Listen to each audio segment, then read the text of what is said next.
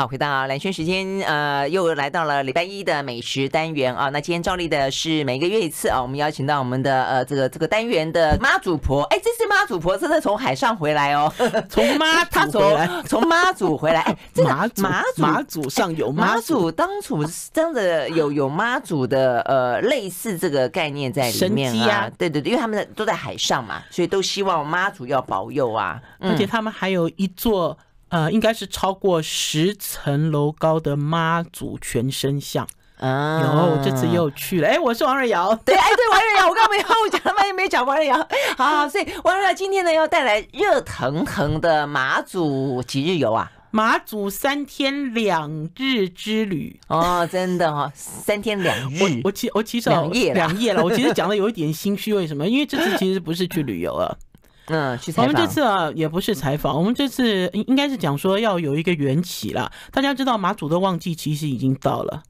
哦，四月开始就是旺季，一直旺到十月。而且如果现在马祖的旺季现在不就是蓝眼泪的时候吗？就是蓝眼泪啊，蓝眼泪，蓝眼泪四月开始嘛。然后可是可是蓝眼泪可以到十月啊？哎，蓝轩你知道吗？蓝眼泪其实是最近才流行的东西，以前没有蓝眼泪嘛。以前搞不好大家不会觉得这个很稀奇嘛。嗯就像我这次去马祖是为了一个计划，我要跟听众朋友讲，这是我第一次去我们中华民国的国土，我从来没有去过的地方，就离岛，离岛我都去过了，就只有马祖没有去。真的、啊？嗯，你去过吗？我没有啊。你我就我讲，我很喜欢马祖，我每次都好羡慕什么秦壁哇，那个地方看起来那种战地风情，那种堡垒，然后大大的石块的那种建筑，还有每次我们在讲这个台湾的历史的时候，讲到了曾经台湾呢是一个海盗聚集的地方，尤其是我们的这些离岛。嗯，对，我们还讲到有关于澎湖啦、马祖等等的历史，就觉得哇，这个地方那马祖人剽悍，为什么？因为知道海盗的后就是海盗或是抵抗海盗。可是，可是啊，蓝轩这个印象哈，已已经超过一百年了。一百年前的马祖人是这样，对，但我们要追溯，我们常会忘记，我们不知道啊。可是我这次我去马祖，我的感觉是马祖是战地。我一直认为金门等于战地嘛，这个毋庸置疑，对不对？对，大小战役都发生在金门嘛。啊，马祖，你就说啊，马祖是战地吗？你到的时候才发现，马祖是啦，因为当初金马撤军论讲的是金马一起撤军嘛。嗯，只是说我觉得，因为金门比较大，然后你刚讲标志性的战役比较。比较多，对，然后所以去了马祖之后，马祖虽然曾经是战地，可是因为战地也给马祖带来了一些繁荣，也给马祖带来了一些伤害。老实讲，因为我是第一次去的观光客了，哦，我到了之后才发现，当地人其实会认为说，哎，我们都给你们当战地，我们都保佑你、保护你们好多年了，你知道我们的发展都受阻了，对，是真的，战地其实会被受受阻了，严重会被会被限制。对，你限制哪些什么产业啊、发展啊、限高啊等等。都有，所以他们都会觉得说，他们变比较缓慢，甚至比较停滞。好，为什么我会有这样子的感觉？是因为我那这一次去，是因为我跟着台湾旅游交流协会的理事长赖瑟珍，就是我们前任的。之前的观光局局长去，那为什么会去走这一趟？因为我们这次哈还有三城一王的厨师团，三位姓陈的主厨，而且都是厉害的主厨。一个呢就是宜兰杜小月的陈兆林，国宝级的半桌。呃，有我们介绍过师傅，对，然后呢，还有就是福华饭店的台菜主厨，另外还有呢，就是呃，之前呢在华善空厨，哈，华善空厨担任的行政主厨，就是飞机餐大家吃的啦，哈。然后呢，另外一个就是米香餐厅，就是在去年米其林拿到一星的。好，米香餐厅的台菜餐厅主厨，好，大家就一起去，哈，就组成一个团去。为什么？为什么？为什么？就是因为我从来没去嘛，然后去了之后再跟，等于是要要在观光旺季的时候，帮这个马祖的餐饮界，呃，解决一些问题。哦，什么问题？OK，物价很贵，马祖更贵。然后还有呢，因为呢疫情的关系，小三通都不通，呃是啊，没有东西哈。然后呢，我才发现说，到了马祖，马祖除了水跟电不缺之外，马祖大部分的东西都是从台湾运补，嗯，好，当地的东西其实很少了。那你会跟我讲说，廖姐，他们不是淡菜很有名吗？是啊，是，淡菜还没来呢。淡菜的季节在什么时候啊？淡菜是夏天，不是一年四季。对，嗯嗯，不是一年，就是夏天、秋天这样，不是一年四季。然后，所以呢，等于是，对对对。讲到蛋菜，我们待会儿要考大家，这个马祖有三大美食是 什么？我刚刚只猜对两个，蓝轩刚刚有猜对两个。那所以等于说，我们这次去的时候，就想要赶在这个呃旺季来之前。哎，忘记真的很可怕。听众朋友，你们现在听了我们讲了这一集哦，你们立刻想要去马祖哦，我要跟大家报告。不能出国，所以现在台湾每个地方的旺季都很可怕。你去丽荣买机票，他会先问你，你民宿订到没有？没有机票是不卖给你的。那可不可以去那边露营？嗯，打地打地铺可不可以？他那边倒是很宽敞，到处哦都很舒服。可不可以就地睡啊？没有，他就问，他就问啊。如果你是自由行，他就会问你啊，他会问你，因为全满。全部都满，四月、五月、六全部都满了。那当然，如果你现在听到这一集，你说我今天晚上我就要出发，我这次回来发现观光客其实陆陆续续到，还没有把马马祖塞爆。那可是呢，我们跟这个餐饮业者在聊天的时候，才发现有一个很大的问题，很大的问题就是，呃，大家到这边吃的东西都一样，每年来吃的东西都一样，食材也一样，煮法也一样。好，然后甚至于他们今年四月一号开始，他们本来每一个人的这种呃基本的个人餐标啊，就是如果我今天是旅行团呢，还是我今天是团体去，呃，是三百元，他们现在要。涨价涨到三百五，因为受不了了，什么东西都涨价，受不了。物价成本涨了，那我觉得也应该啦。对啊，可是问题是，你刚刚讲重点，重点就是说，他们想要趁着现在呢，呃，因为不能出国，所以呢，我们的离岛都成为观光的一些热门的地方的时候，趁机改善或者说提升提升它的一些餐饮这方面的一些。还有就是，可是它本来的一些传统的特色，我觉得也很好啊。会不会变得说都一样啊？那是因为你连续三天、连续五天，如果让你都吃水煮蛋菜的话，我看你会不会说很好？好，然后呢，连续三天每顿都给你吃鱼丸汤，看你会不会笑出来？我想你应该笑不出来吧。嗯，好，就等于是就有它的特色，但是你应该要点缀其他的一些别的东西。还有就是他要有一些创新的想法。我这次去哈是因为认识了一个叫做梅子老师，这个梅子老师很有趣。这梅子老师哦，我之后会请他来台北跟大家聊天。为什么你知道吗？他就是哈从。台湾移民去马祖的人，而且他移民去马祖之后，所有人都很关照他，因为很珍惜。对啊，对，很珍惜。所有人都从离岛移民到本岛，尤其是马祖，马祖通常二代就全部都送回本岛了哈。因为马祖认识几个朋友都是马祖人呢，而且你知道马祖个性都蛮彪悍。马祖一到台湾来都是一批一批，有人到了桃园，有人到了台中。好，他其实就是也是呈现那种聚落式，对对对，没错，聚落式，真的嗯。那我要讲梅子只要他们有聚落的地方呢，他们的面就特别有名。嗯，那我我我们等一下，那我们要开始让大家猜了吗？因为我觉得我们一个个都揭晓了。好了，我们现在告诉大家，跟观众朋友玩游戏。马祖马祖三大美食，这个是观光客认定的三大美食。第一名是第一名是蛋菜，耶耶。第二名是面，什么面啊？面不能这样子讲面吗？鱼面啊，鱼面，鱼面要强调是鱼面。他们会用鱼在地的鱼，对对对，做成了面条，对对对。好，鱼面。第三呢？啊。第三我就不知道了，我就说还有第三哦。第三呢，就是刚刚蓝轩所讲的啦，跟海盗有关的激光饼哦，激光饼，继光饼以前是干粮啊，以前就是要打海盗啊。哎，那所以月瑶今天带了一个饼给我，我觉得这个饼呢，说大不大，说小不小，size 有点尴尬，就比一般吃的那种烧饼、馅饼大，但是比起一般菠萝面包的。哎，差不多，不如你猜这是什么？对，这是这不是激光饼啊，不是激光饼，中间有一个洞啊。我跟你讲，它打海盗，所以它有一个洞，要用绳子串起来绑在身上啊，干粮啊，干粮，干粮概念。可这不是，那这是什么饼？这个叫胖胖的，有芝麻粒。没有，它就是马祖当地人的喜饼啊。喜饼长这么小，可是里面没有馅儿。我那天啊，到了马祖，有人说要买喜饼给我吃、哦、啊，我满脑子就是想汉饼嘛，有没有？我们在讲那个，对如果是大块啊，如果是汉饼的话，它里面有馅儿嘛，有什么糖的啊，什么之类的哈。对。然后什么鸭蛋黄、咸鸭蛋黄还是芝麻？这没有。什么五仁什么的？嗯。我觉得应该是回归到一个想法了。这个想法就是，其实马祖哈，呃。他其实自己的这块土地，还是说他是四乡五岛嘛？他他的这个范围里面，其实产不出什么东西来了。嗯，除了海鲜以外，我到了马祖哈，人家要一直给我吃那个顶边错，市场里的顶边错，他们叫顶边湖，就是基隆庙口的那个顶边错，里面都是海鲜。哇！因为因为它没有别的东西，好爱好爱。你看这么嗨！我第一次知道哈，那个顶边湖挖起来，里面都是鱼肉。蛤蜊，好，你知道虾仁，对，花花花枝还没有，就是类似在澎湖，花枝在澎湖，就类似像这样子，就挖起来都是海鲜。我说啊，还啊，还有澎湖以前早期是那种虾皮生产量很大的地方，黑皮啦，哦，黑皮小小小虾子，白色的，白色的。你你你讲的那个是虾米，虾米是红色的，虾皮是白色。它不是电商吗？看一下，好笑，这好像是好笑吗？现在人不认识虾皮，因为就在问蓝轩，蓝轩对虾皮好。我跟大家讲，你们经常会吃到虾皮的地方就是韭菜盒子。或许有人跟我讲说，我吃的韭菜盒子没有加虾皮啊，因为他偷懒，他没有放。你说白色的那种，那是白色的小小的虾子，为什么叫虾皮呀？虾皮因为它很小，它没有肉。哦，是这样的原因，这是我自己解释的。OK OK，然后有的人其实会吃不辣的时候，就会加虾皮去炒，就是你虾皮出现的时机。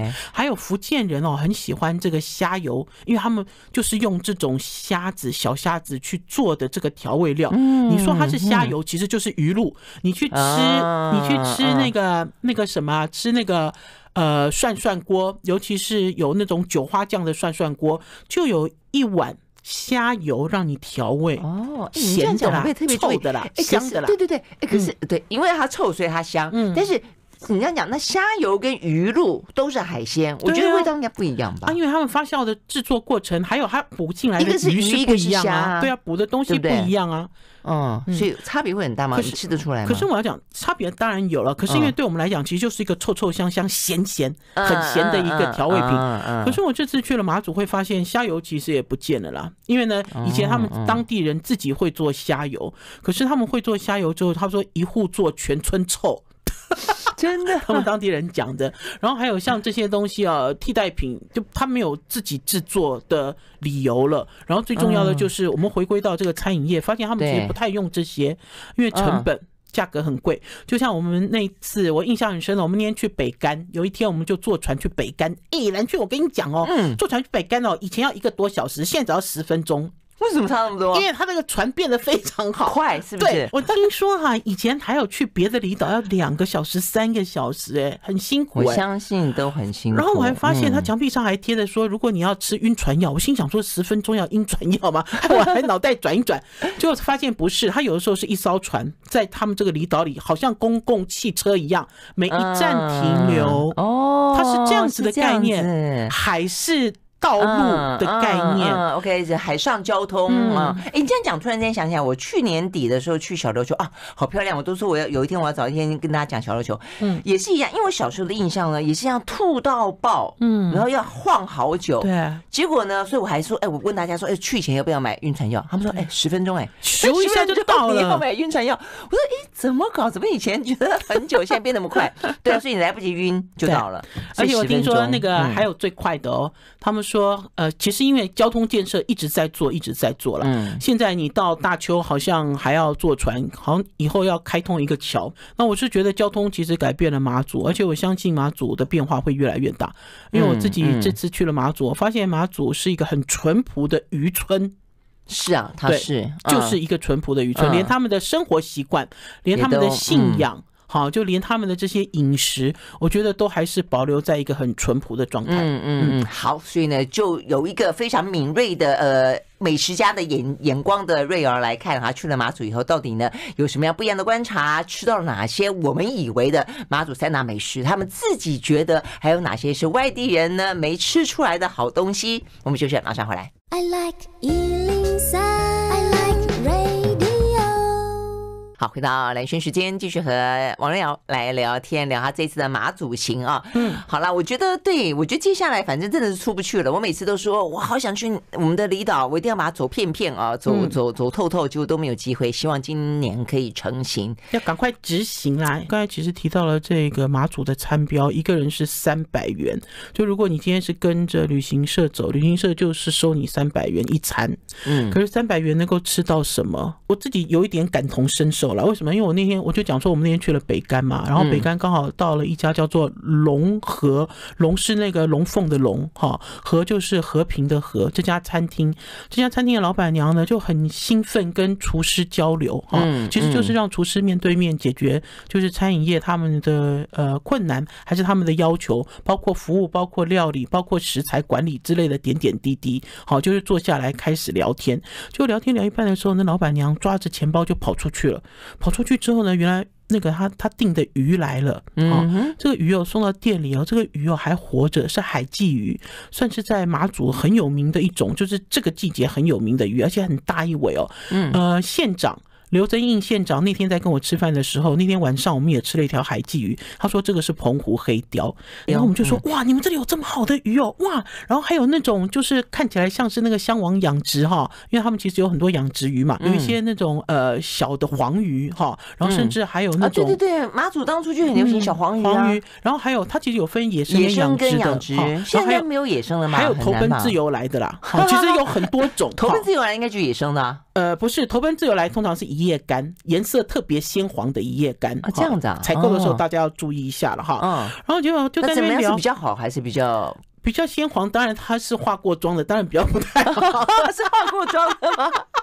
对呀，台湾其实也有了，真的，因为要增加这个高级鱼的质感。可是我觉得这是另外一个话题哈，就是到了马祖，你就会发现其实它的这个物产有很多方的来源了哈，这样讲。然后啊，结果那个海基我们看就很兴奋，我说哇，你有供应这种鱼哦，就老板娘就笑出来，老板娘说三百块怎么吃得起这种鱼啊？啊，所以大家不知道是因为通常餐标鸭都没有给这个餐标压很低啦，价钱去买这个鱼。对，我们。这次呢，甚至还跟着县长去吃到了一家全马祖唯一的私厨餐厅，然后呢，呃，是唯一餐标最高的餐厅，然后是最难订的一家餐厅，它的餐标已经超过一千元了。哦，好，不要再用低价旅游的形式去思考，因为你用低价旅游的形式去马祖，马祖人哦，就算欢迎你哦，你知道也没有很好吃啦，因为他其实就是给你这些哈，就是你吃完了印象不会很深刻，吃完之后就会跟我讲说，哎，我连续吃了三天。鱼丸汤哎，了解了解，是不是？但是如果说照你讲的，从原本的呃这个旅行社压到三百，现在顶多三百五，现在可以一路跳到呃八百一千，那所以对马祖人来说，他们可以拿出什么东西来呢？因为我们印象中，我们刚刚讲了，你就是淡菜，就是鱼面，就是激光笔，但是其实他们还有更多。照你的说法是这样子吗？其实啊，光是淡菜就分很多，因为我们这次去不是淡菜的旺季，好，就淡菜。它其实不是最肥美的时候，那所以呢，一路上呢，就有人告诉我说啊，这个时候没有淡菜啊，有人就说哦，我有冷冻的，你要不要试试看？然后一直吃吃吃，就是吃到我刚才那家私厨，他那天就拿出了活的淡菜出来，然后我们就问他说，你怎么会有活的淡菜？他就说淡菜都在海里啊，一年四季都有啊，只是瘦跟肥啊。好，那老板娘打开来，果然它没有肥满，因为如果淡菜是在最肥美的时候，是它的肉跟它的壳是一样大。然后呢，所以呃，老板娘也在讲，她说别人当然拿不到，拿不到原因是出不了这个价格。你就吃不起，然后呢，还有呢，很多观光客都讲说，我就是要吃带壳的海鲜，三百元一餐哦，没有带壳的海鲜啦。嗯嗯，那当然不是鼓励大家去了就要猛吃，不是这样子，应该是讲说什么季节到了，我们其实就是因应那个地方吃它好的东西。而且呢，我自己会觉得，就像蓝轩说，哎，不是都一样吗？鱼面有当当地做的，嗯，哈，然后也有呃投奔自由来的。好，价差就差了三倍。嗯，就同样类型的食物，也有做的好跟不好，精致跟比较可能比较呃平实一点。对了，好，粗糙。然后，而且我自己会觉得，好像疫情啊，这个疫情已经已经呃三年了嘛，对不对？接近三年了。然后我觉得在马祖哈，马祖他们就会觉得哦，这个也没有，那个没也没有。然后经营上会觉得处处撞壁。然后还有就是人的问题，没有人啊。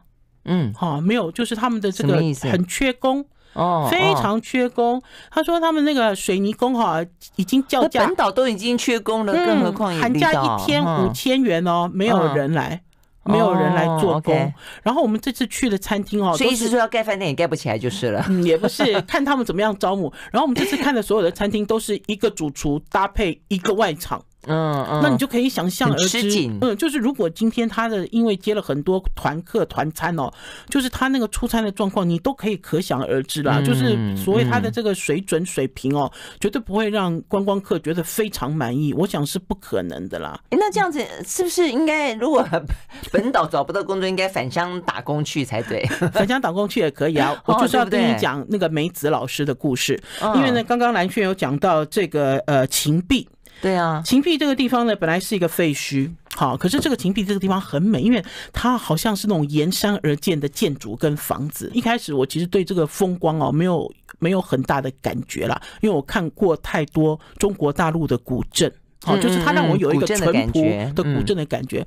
可是我就是因为走到了秦壁，然后在里面转来转去之后，然后跟梅子老师聊天，才知道，就是刚才蓝轩讲的，他的店里面的六个员工都是从台湾招募过去的啊，全部。OK，那我问他说：“你为什么不用在地人呢？”嗯，他说：“在地没有人啊。”嗯，他开一个咖啡厅，嗯，而且呢，他卖很多老老老人家留在那儿，他卖很多。那个就是我们所谓的，我们现在在台北哦，很容易看到的，就是咖啡厅的标准的这种咖啡也好，甜点也好。可是，在马祖没有，我居然在马祖吃到了这个呃这个戚风蛋糕。他说马祖没有，只有他有，而且他四年前他到了这里之后，他才开始做，连星巴克都没有。因为我还特别跑去星巴克，哎，在马祖，所以马祖有星巴克，马祖有星巴克，而且马祖的星巴克里面有柠檬塔。里面呢还有这个看到那，就是那个很硬的那种黑色的那个法式的甜点。可是我也没有看到蛋糕，蛋糕不是他们的日常。嗯嗯，你知道很哎，你有没有很吃惊？我也很吃惊哎。所以这个听起来就是就像是你去非洲看到他们都没有穿鞋子，蓝海的意思。对对对，我觉得这个意思。我现在所以台湾有什么？其实如果你想说马祖也可以有什么的时候，哇，那就是商机无限啊。还有啊，我们其实，在马祖的时候，我还想到了另外一个生意。另外一个生意就是因为马祖现在很缺工了，所以等于是如果台湾有做好的冷冻调理包。在马祖没有冷冻调理包，就有做好的冷冻调理包，比如说是整只炖鸡啊，哈、嗯，还是说有一些白酱弄好的处理的东西，嗯、其实就可以供应供应到马祖的餐饮进去。船运会不会有问题？时间上面来说，或是说一些、呃、可是我觉得正常的时间应该都还好啦。真的吗？对啊，你看，哎、嗯，你看。我现在就要讲啊，蓝圈跟我一样，我还没有去马祖之前呢，我只有担心飞机飞不回来。听众朋友，我每次说要去没去就是这个样子。我隔天要工作，会不会不能起飞啊？好害怕。因为我好多朋友去都跟我说啊，不好意思啊，我多玩了三天，去马祖送关岛。对，是马祖人告诉我的。去马祖送关岛，被关在岛上当然是关岛。啊，关岛在那边是这个意思，我也像是去关岛的时间。好，真的是很期待能够去去马祖。好，我们休息了再回来。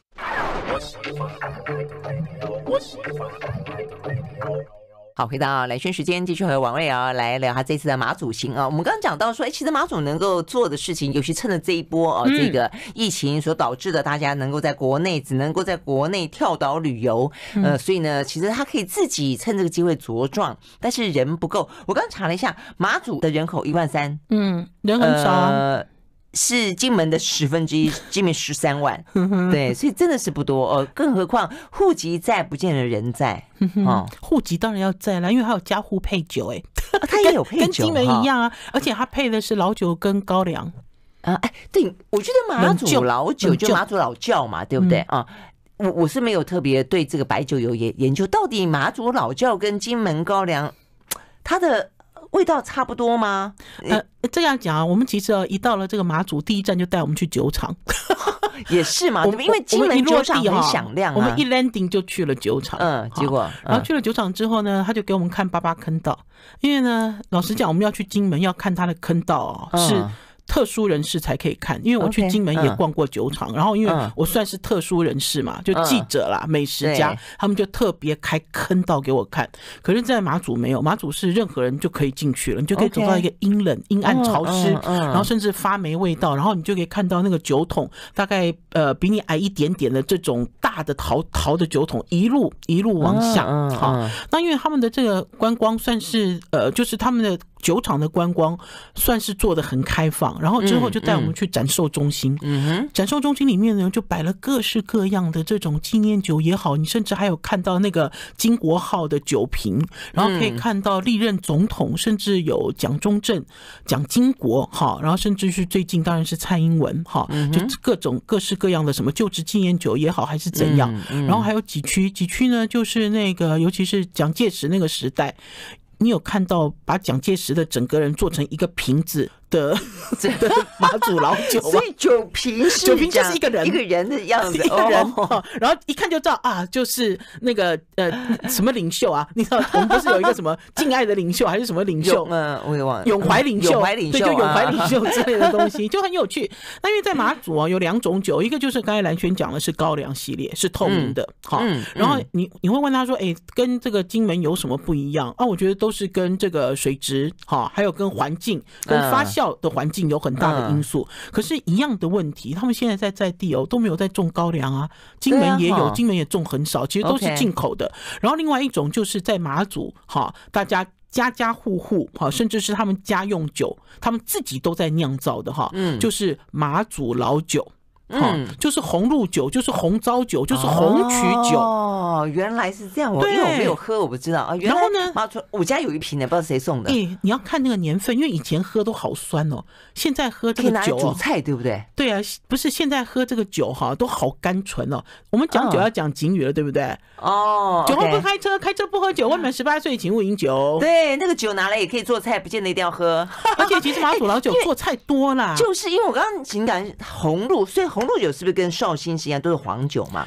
呃，我应该是讲说，他用的是红曲米发酵，绍兴用的是白糯米。哦，所以不还是不一样，太一样。因为我联想到，因为宝师傅每次来，他都喜欢呛一点绍兴，哎，呛一点红露酒也是香啊。我是想问你，也香嘛，对不对？然后，因为我们去了酒厂啊，酒厂的这个解说人员是一个像是一个女士，这个女士就把她妈妈教她怎么用这个马祖老酒入菜，都讲的很好玩。你知道，就发现说，她其实是举一个例子。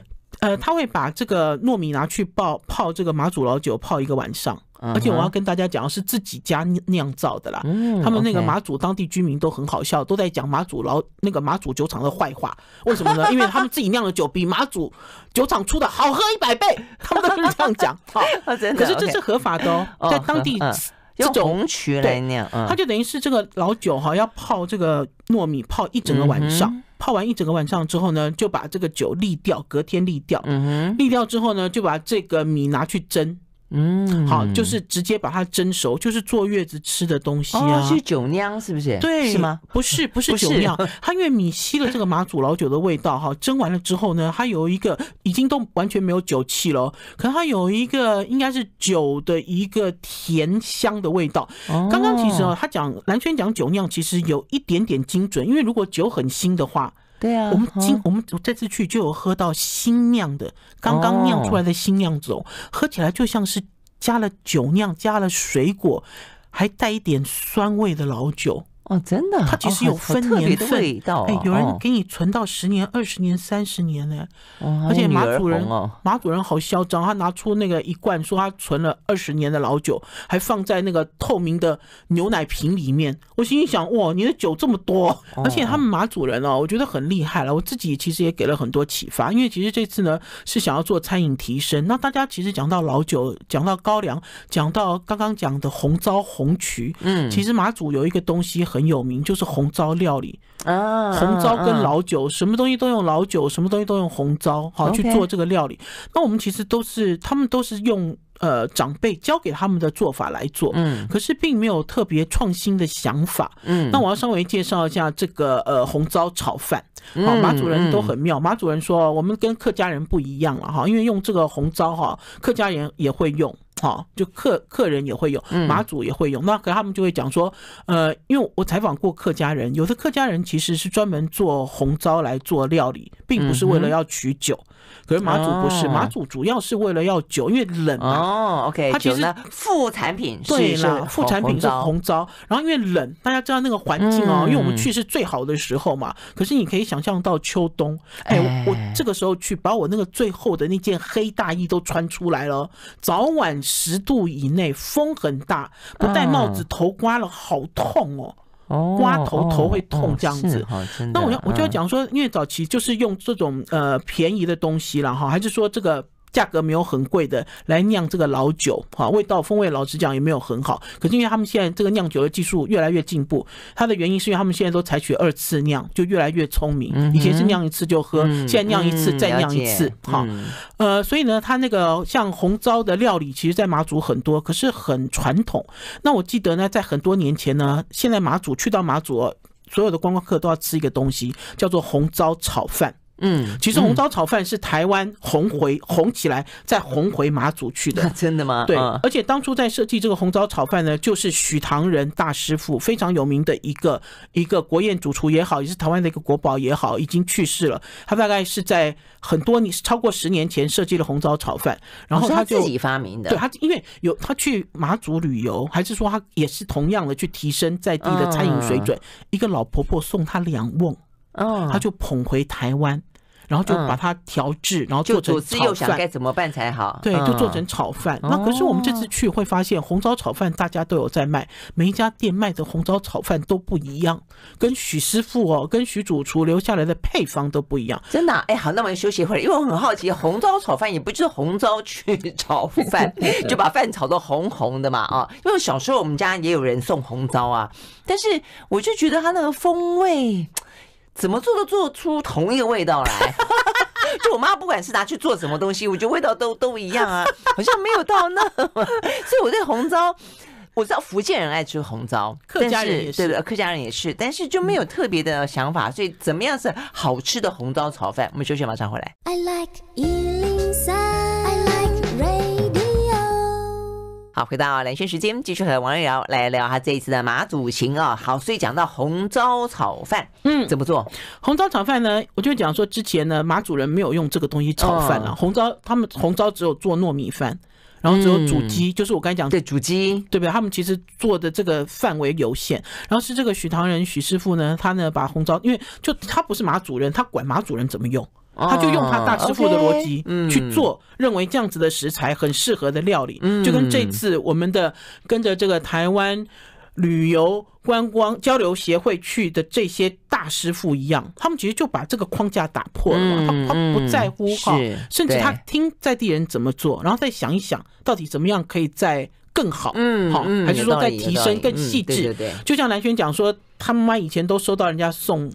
送那个红糟，然后做的每一道菜，什么菜的味道都一样，好，都没有变化。同样，等于是他有一个撞壁感。那所以等于是许师傅那时候就就等于是设计了红糟炒饭，甚至大家上网去 Google 就会发现许师傅有很多很多有关于红糟炒饭的这个记录留下来，因为太红了嘛，啊红回了这个呃马祖，然后呢就观光客一去都是要吃红糟炒饭，然后等于是马祖也是最近几年也开始每一个餐厅都开始炒饭。嗯，那可是我们这次去就会发现哦，大家炒饭好混乱，有的人什么都没有，就只有加一点红糟就下去炒。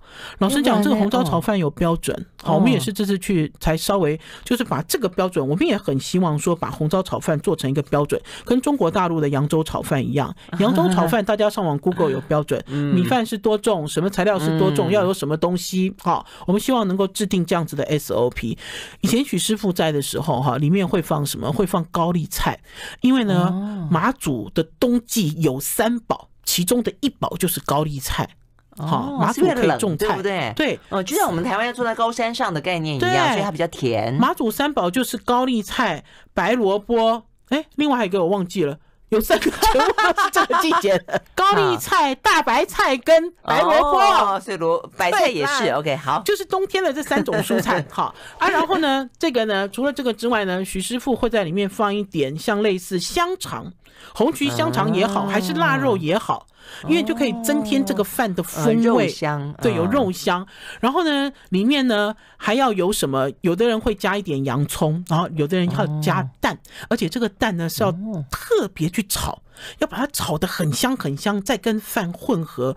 有的人炒饭哈，炒的有点干干的那一种蛋吗？你要把它炒的跟这个米粒是差不多大小，因为有的人炒炒饭蛋炒饭喜欢蛋片大的嘛，对，有的比较喜欢嫩，然后有的喜欢蛋黄跟蛋白先混在一起，有的还喜欢分开。其实炒饭的技巧很多，可他就要把它炒炒炒炒到很干松，再把它混在一起。好，然后还有就是那个红糟，红糟呢也并不是说你现在拿回去的这个红糟就可以直接使用，因为红糟。大家知道它是酿酒的一个副产品，嗯，所以呢，它的糖度很高，它很甜啊。很多人不会用红糟，一下锅就烧焦，直接就焦给你看啊，所以颜色很丑。不是，那我妈哪知道？不是红的，会变成那种咖啡色，就它是不好的颜色。哦，那我妈还没厉害，炒出来都还是红色。对呀，啊，所以呢，其实呢，在马祖有一些人就很聪明，他们就把这个红糟先把它调制成一种方便酱。嗯，他已经帮你调开了，好像味增嘛，很多人其实不太会用味增，他已经帮你调开了哈，然后甚至调味调好了，甚至里面还有一些姜的味道，因为他们觉得它跟姜很合啊，也是一方面，所以在马祖比较冷嘛，姜比较暖。好，就有这种方便酱让你带走，让你带回去啊，直接就用那个东西去翻炒去拌炒，然后所以要把这个呃，把这个红糟炒饭的 SOP 做出来。可是我要跟大家讲，详细的 SOP 哈，要稍微等待一下，因为三月二十一号在马祖风景管理处，他们就会公布。这个 SOP 会正式公布。对，这个其实应该也算是我们中华民国第一次哈，就是那种官方单位想要公布一道料理的这种配方啊，真的耶，精准配方，而且这现然是锁定马祖的红糟炒饭，红糟炒饭就一碗饭就白饭我要多少，嗯，我红糟我要几匙，然后这红糟要经过怎么样的处理，我觉得这是好的啦。至少有一个标准呢，在这个此外，如果你想要发挥什么创意，就再说嘛，对不对？而且我觉得这个大家也可以往里加，搞不好每一年都可以更新。然后最重要的就是观光客去到了这个马祖，你不会吃到的红糟炒饭怎么都不太一样。而且在今年夏天，我觉得就可以慢慢可以看到整个这个马祖风味餐。呃，夏天夏天蛋菜不是更肥了吗？对，可以配淡菜，还有啊，炒菜也是。淡菜也是，淡菜引进了这个西班牙的料理手法，要用蒜香去做淡菜。然后呢，蓝轩，你现在手上拿的这块喜饼，对对对，喜饼，就准备把这块喜饼哈切成像是那种拖鞋面包的这种厚片状，拿去吸这个啊，去沾淡菜油、淡菜蒜香的这个油脂。就完全都不要浪费了，哦、等于是把它的传统的东西拿来做一个新式的搭配的。问题是它的喜饼里面什么都没包吗？什么都没包，而且呢，马主人讲啊，这是节俭的喜饼啊。这个喜饼就等于一个有馅儿的这个喜饼，所以呢，如果呢在以前，你就会一收收十个、二十个、三十个、四十个，他们就会把它挂起来慢慢吃。它其实就是他们的干粮。那我们就动脑筋说，哎，干嘛去烤拖鞋面包呢？啊，真的、啊，就直接就可以运用在马祖的新式料理里。所以他们的喜饼也就是一般吃的饼，就这么的大饼嘛，朴素哈，大饼。嗯，所以对啊，即便嫁女儿了，结婚了，还是。还是这么朴素哈，你让你扛五十个大饼回去不错哎，也是像我是很爱吃这种面食的，啊对啊，而且想哇，这可以去沾那个 mussel 的那个汁，我最爱吃淡菜的一部分就是除了它这本身的肥美之外，就是哦，它那个汁怎么沾怎么好吃，大量的蒜泥然后去做，然后我们在操作这道料理的时候，其实在地的餐厅也很惊艳了，因为他们也没有看过这样的手法。可是老实讲，在我们台湾，其实很多人都吃过这样子的，是啊是啊，这就是我。在讲说，比方说你吃那个什么希腊，嗯，希腊料理，它一定是给你一盘蛋在做，旁边一直配他们的饼去吸，对不对？对对，那有些是你另外要去点，但是像希腊，它就一定是有一副副一盘饼，但是基本的搭配。这就是一个台湾的地中海的地中海料理的风格了，是不是？所以以后的马祖蛋蛋就搭他们的这个喜饼，这叫什么名啊？这个叫做名字吗？喜，它就叫喜饼，可是他们当地人也称为大饼哦，就搭马祖大饼哦，好吃嘞。还有就是迎合年轻人，他们也想做那种托盘式的个人套餐，因为在马祖都没有看到什么个人式的木托盘，嗯，就是我们其实要想，就是。呃，观光客还是年轻的课程，他们到底想要一个什么东西？嗯嗯，你 IG 上传打卡，你会嗨，对对对对对，就连你表达呈现的方式都会不一样。我是在马祖，我不是在地中海耶。真的，哎，你这样讲，我真的是哈，我觉得马祖像地中海，那我就觉得想小琉球像马尔他夫一样，哦，那那个海水之漂亮，之透明的，他们的海水也好漂亮，而且很近，你都可以直接跳海这么近的距离，真的，直接看到底。站在海边，你才看到底，我还看到绿蜥龟啊！真的，他就直接游游游游游游到海边呢，真的。他为什么他都不怕人呐？所以很兴奋。你不能摸他，你摸他你要被罚钱。真的吗？哦，我没有要去摸他了。哎，好近，而且这么近哎，好舒服。他都不怕人，都不怕人，代表说他够原始，还没有感受到过人类的可恶。对了。可是我觉得像这个都要继续维持下去，就是这种共生的态度一定要有。没错啊，是啊，太棒了。OK，好，谢谢瑞瑶带来这个马祖好玩的东西，拜拜，拜拜。